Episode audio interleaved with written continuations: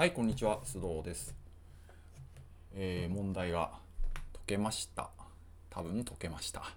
えーああ、そうですね、今日は、えー4月29日土曜日です。ゴールデンウィーク初日ということで、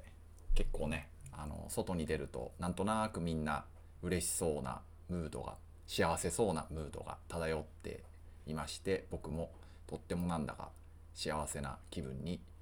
なっています。でまあ解けたと思うんですけども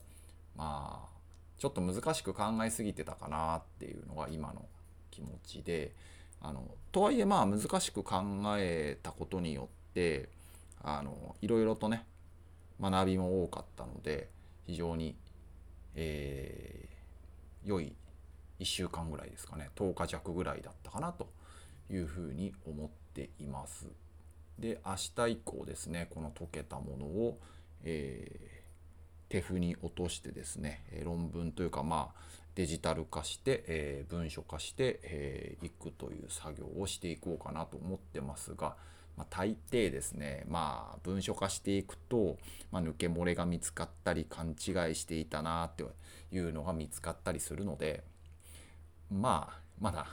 解けました。もう絶対大丈夫です。とはもちろん言い切れないというのが、えー現状ですしまあねやっぱりねいくら解けたと自分で思っても他の人から見てもらうっていうことも大事ですよね。他の人から見るといやー全然ダメじゃん。こう間違ってるよってことを指摘してもらうってこともよくありますのであのやっぱりねできました解けましたあの確実ですっていうのはあの他の人の目ですねを見てもらったりまあ最終的にはねこういった理論っていうのは歴史の時の試練というんですか、歴史の試練時の試練っていうものを経てですねだんだんと認められていくというのがまあ普通だと思いますので、えー私自身はまあ自己満足とりあえず自己満足でまあ解けたかなという気分を味わって、えー本当にこれが普遍的に正しいのかどうかというのは、まあ他の方方の評価をいただきながら、えー方考えていきたいかなというふうに、まあいつまあ、いつもそう思ってるわけですけど、まあ、今回もそういうふうに思っているというところです。でどういうことを今日まあやったかということなんですけども、まあ、昨日までがあのこの XI についてのエントロピー増大則のようなものですねこう1の I 式というふうに書いてあるものこれがあのなんというか一番厳しい式。これ以上厳しい不等式は、ま、存在しないよねっていうことをあの、まあ、言えればですねまあ OK なんじゃないかということをまあ考えてですね。でそういったことを証明しようとしていたと。でそれはあの何かこう独立性のようなものに訴えかければできるだろうというふうに考えていたわけです。で実際ですね、えーそれはま独立性に訴えればなんとかなりそうだなと昨日はまあ思っていてただですね、えー昨日あのこの式をですねあの X,、えー X ハット I で条件付けられたっていう部分はまあ乱暴に無視してですね議論を進めていたので今日はまず起きた直後からあこの部分ですねを、えー抜き出して相互情報量の形で抜き出して、えーそこも含めて議論しようということから始めました。でこれは非常に重要な議論で、まあ、結果的に今日ね、あのー解けましたとか言ってるんですけどもこの部分に対し関してですねあの新しい、えーまあ、知見というかあの個人的にはまあなかなかまずまず面白い知見が得られたかなという部分でもあるのでここはきちんとくくり出す出して議論を今日したというのは私としてはまあ面白かったなというふうに思っています。でこのくくり出すとですね、まあ、ここのデルタ XI あごめんなさいデルタ SXI プラス排熱 QI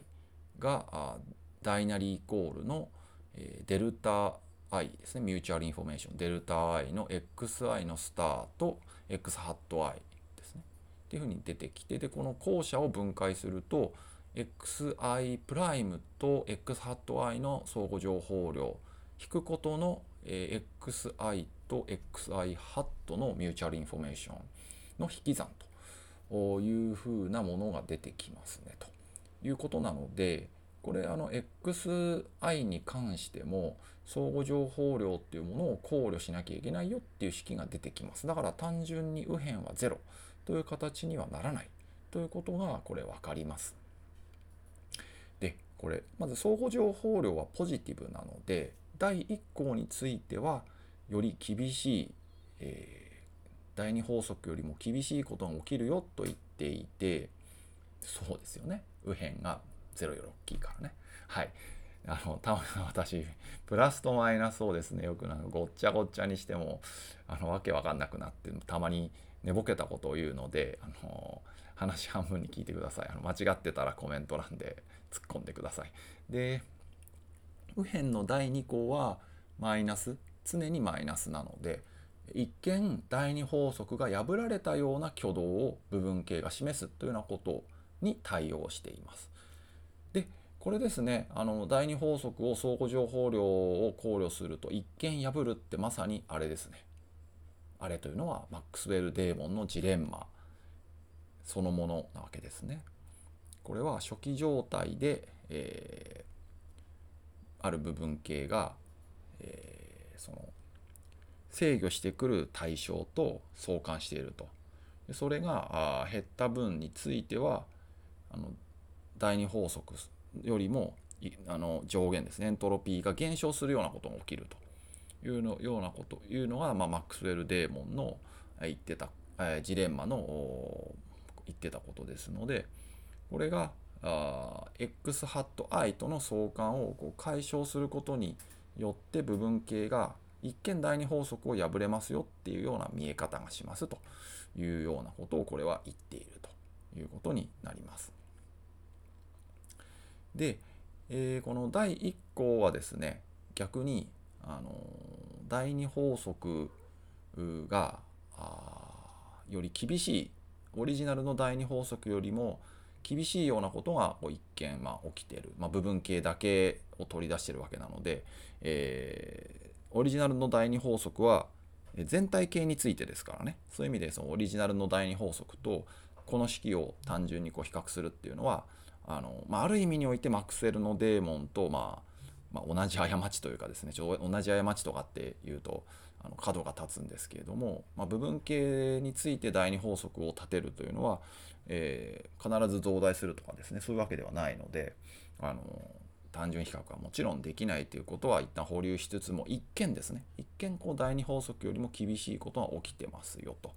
で、えー、それはあどういうことかというと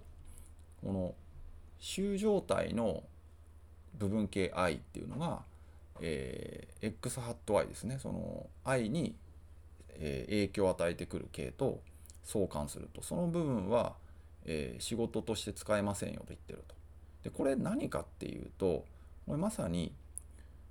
初期状態から終状態の間で観測のようなことが起きてるわけですね。だから部分形としてはエントロピー増えてるんだけど全体全体系を見れば内部、えー、ごめんなさい相互情報量の増大っていうことに、えー、貢献してるだけであって全体系の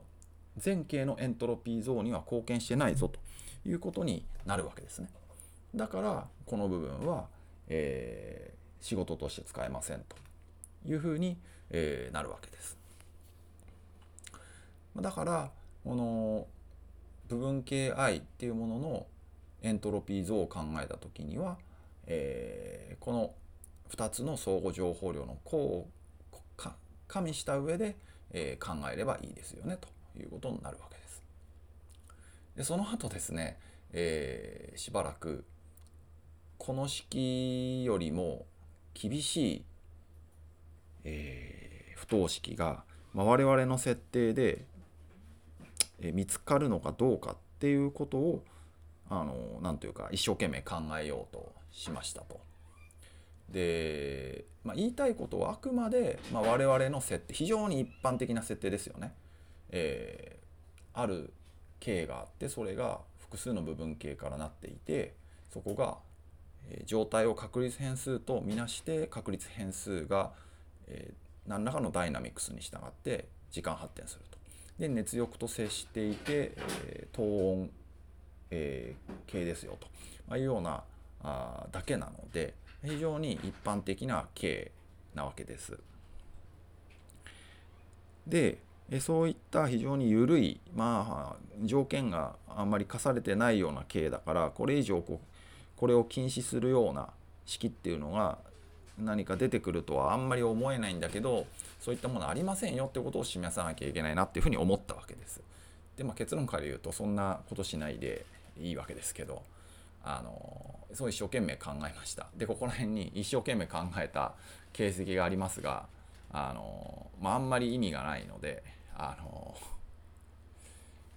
今日の4ページ目ですねこの右側に見えてる4ページ目のあの上半分ぐらいまではそういうことをやってました。でなんか難しいなそんなことできんのかなっていうふうに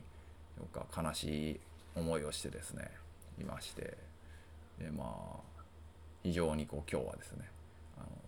一見周りから見ると不機嫌そうな顔をずっとしてたはずです。あのずっとですねそれうん、なんかそんなことできんのかなっていうふうに抽象的な世界にこもってあの無表情でですねつまんなそうな顔をしてたと思います。であのー、途中でですねあもう若干ま諦めて窓土曜日ですし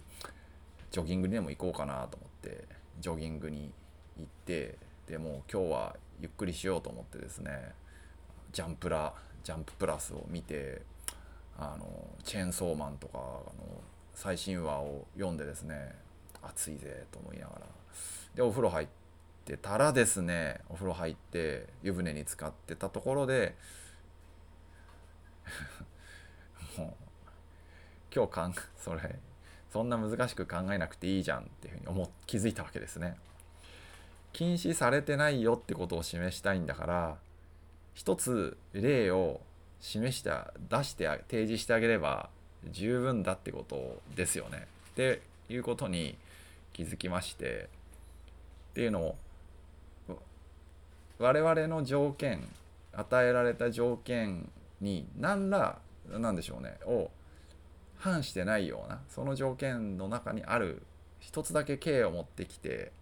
何か例を持ってきてでその例は問題なく大丈夫ですよと。っていうことがあれば禁止はされてないわけですよね。我々が示したかったのは、えー、あるなんでしょうね、えー、っと情報を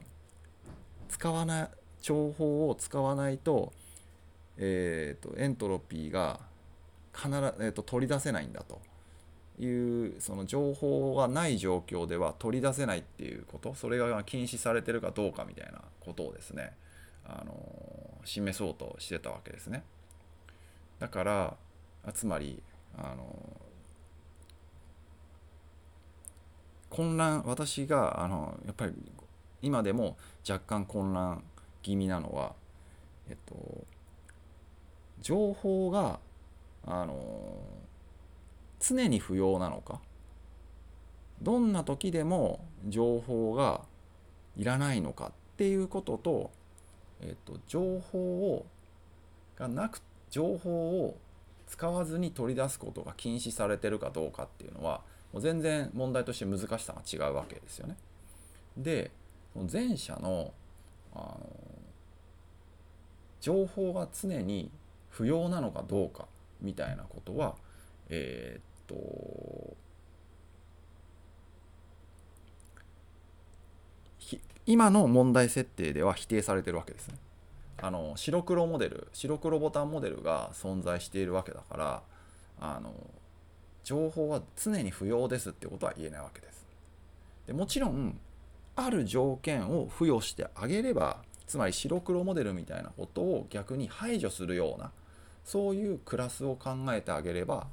えー、情報は常に不要ですみたいなことは言える可能性はありますね。でそういうことをまあ昨日ぐらいとか一昨日ぐらい考えようとしてたわけですね。難しく考えてたわけです。だけど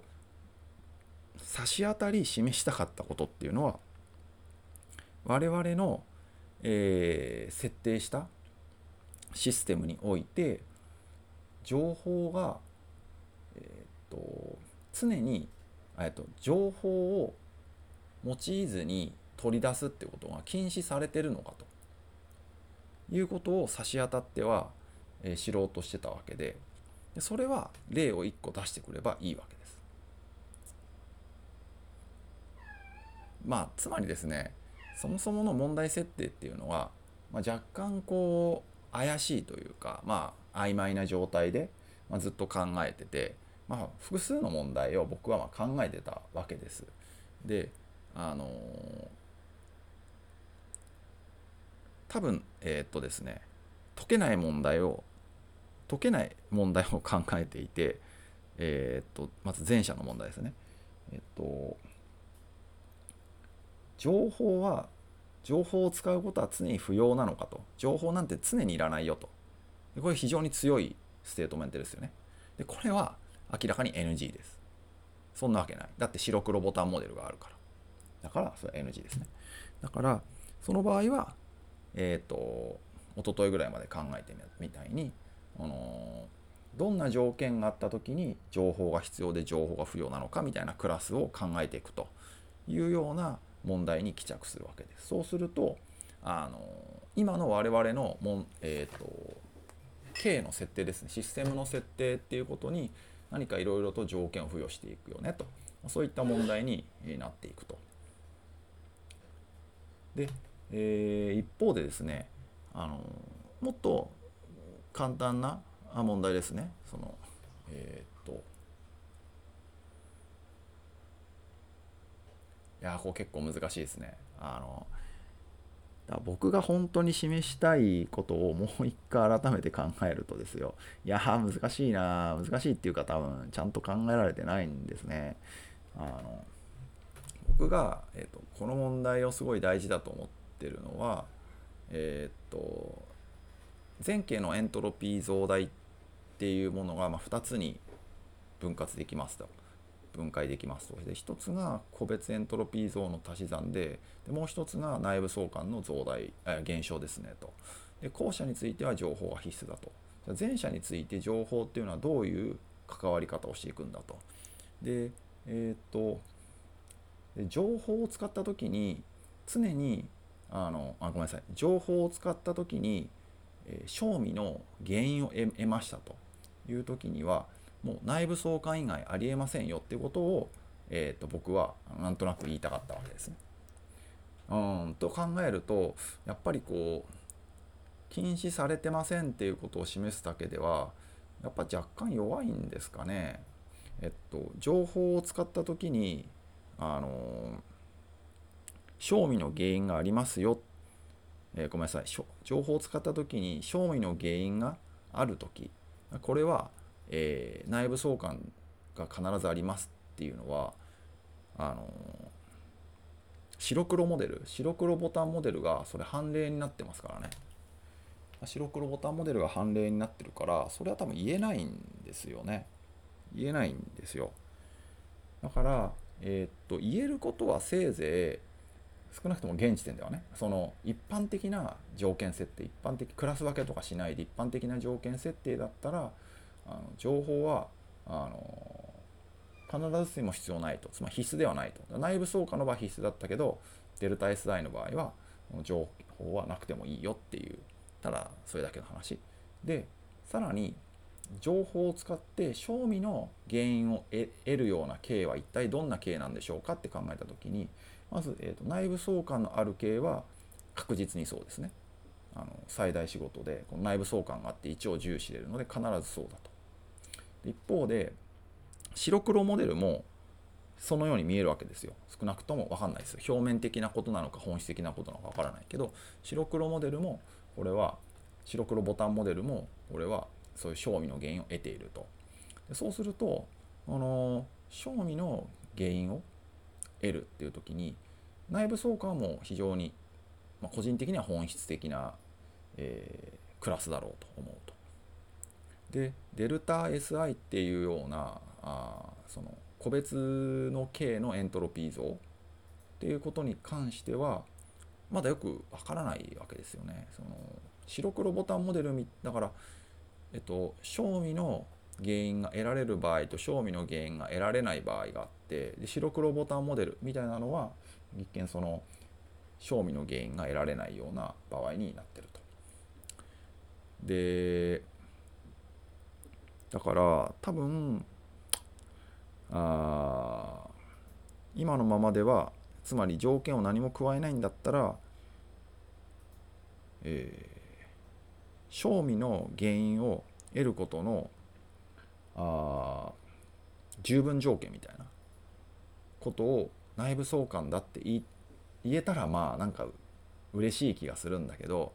まあ、そんなことはないよねと。白黒ボタンモデルがあるからと。だからもしも本当に内部相関っていうのは実はその情報処理においてめちゃめちゃ本質的でもうこれなんですなもうこれしかないんですよと。っていうようなことを仮に言いたいんであればあのやっぱりこう一昨日ぐらいまでに考えてたことはすごく本質的でやっぱりクラス分け対象の形をクラス分けしていくとかあるいはその白黒ボタンモデルは実はある意味において内部相関のある形なんだというような、えー、何かこう見方っていうものを提示する。つまり内部相関っていうそのみみなんでしょう内部相関っていうものを少しクラスを広げてあげるとかですね。まあだからまあ結局それはまあやってることはまあ同じで本質的には一緒な。ただその言葉の定義の問題なのかもしれないですけれどもっていうふうに思うとだからあのつまり今日解けたぞと思ったのは、えー、つまり解こうとしてた問題の片方簡単な方は解けましたとでそれがなんかこう自分の中で混乱してたからあの問題ちょっとこう難しい問題と簡単な問題2つなんか同時に考えてたっていうこともなんとなくこうふわっとしてたわけですね。でその、えー、まあ、言い訳するとそれは結構大事でとにかくえー、っとですねなんとなく面白そうだっていう方向に向かって、あのー、とにかく少しずつ歩いていくと景色が広がっていくんでで最初からですねその短距離で、あのー、短距離短距離じゃないですね、えー、全く寄り道せずに、えー、無駄なこと余計なことしないで問題が解けることで解けるんであれば、まあ、それはそれでいいのかもしれないですけどもなかなかまあ、あのそういうこともできないのでそういうこともなかなかできないのでまあまあ、あのしょうがないかなというふうに、まあ、思っているというところですね。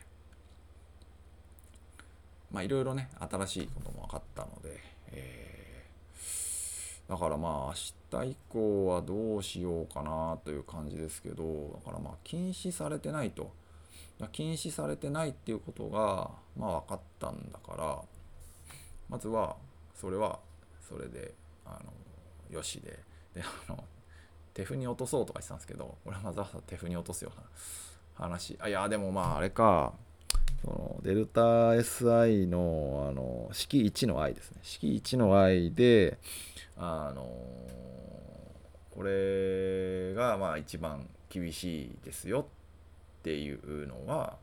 あのまあそうですよね。ここ最後のページで式1の i が一番厳しくてで実際こういうあの例を構成できますとこうこういうっていうのはあの普通のピストンあの断熱、えー、断熱ごめんなさいえー、っと箱の中にえー、理想機体入れてピストンで仕事取り出すっていうこととそれからシラードエンジンとそれから観測するメモリっていうその3つの系の合成系というようなモデルを考えれば統合は確かに成立するから、まあ、これ以上厳しい式は、えー、我々の、えー、条件設定のもとではありませんよと。いうことが言えるんでまあまあこれはうんまあ当たり前っちゃ当たり前なんだけど、まあ、一応ちょっとメモしてねこういうのってね当たり前今はね当たり前だと思っても後からあのおやおやなんだっけっていうふうに分かんなくなるのでまあこのぐらいは言語化しといてもいいのかな。このぐらい言語化しといてでやっぱりこの後はそのやっぱり難しいちょっと難しく考えてましたねって最初言ったんですけどやっぱり正しくかんある意味で正しく考えてたかなと。正しいっていうのは自分の興味知りたいことに対して正しく考えてたかなと問題設定したかなと思っていてあのこの仕事を取り出す系で、えー、情報が必要な場合と必要じゃない場合がある。その情報が必要な場合っていうのは一体どんな場合なのかっていうことをしっかりとその条件を見つけていくっていうことにまた明日以降注力していこうかなと思います。まあ、だからあれですよねそのあれあのー、式1の愛が一番厳しい式なのかみたいなそういうなんかこうちょっとトリッキーなんか変変なんか難しいし取り付く島がないなみたいな問題はもう考えなくてよくなったので、まあ、それは一歩前進でで、えー、そっちの方はまあある意味簡単に解ける問題だったと。でそのシステムをいろんなクラス分けしてこれですよねあの、えーと、ベン図っぽく考えましょうっていうふうに言ってたやつですけどあこれですねこの5ページ目でこうベン図っぽく考えましょうっていう方眼関係方眼関係クラスを考えていきましょうみたいなことを、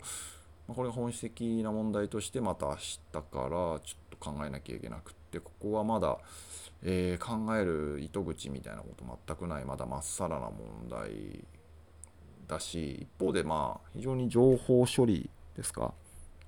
あの情報屋さんとか制御屋さんとか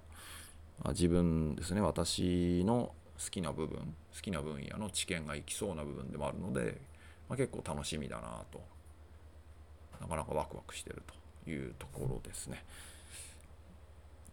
ではまあ今日はこのぐらいにしておきたいと思います、えー、この動画がいいなと思ったら高評価ボタンを押してくださいチャンネル登録はまだの方はチャンネル登録ボタンを押してください。えー、ではまたお目にかかりましょう。良いゴールデンウィークをお過ごしください。さようなら。